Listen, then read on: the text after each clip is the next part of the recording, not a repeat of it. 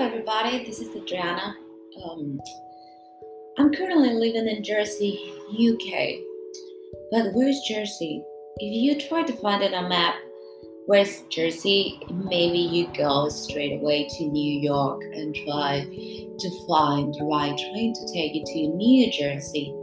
But the original one is this little precious island in the middle of the Channel Islands. Basically, we are north from France and south of the UK. And I can tell you, I've been living here for the past seven months and I really, really amazed of the beauty. Um, if you want to try to visit this little island called Jersey, I highly recommend to come over in the summer. Summer, it's one of the best times ever here. Well, now it's October, and basically fall it's all over the place you can start feeling cold. But also you can have like this beautiful scenery outside like all the nature is like really in in your face. And basically you're surrounded surrounded by the sea.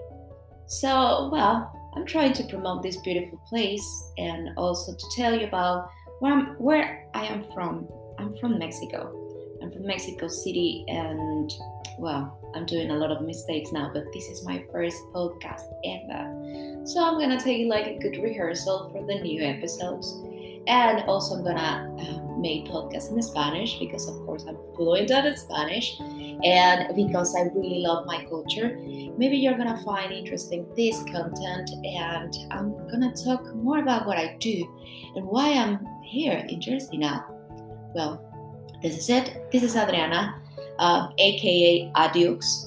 Um, if you go to my social media, you can find me as uh, Adeux with an H in the middle, A D H E U X. So, see you next time.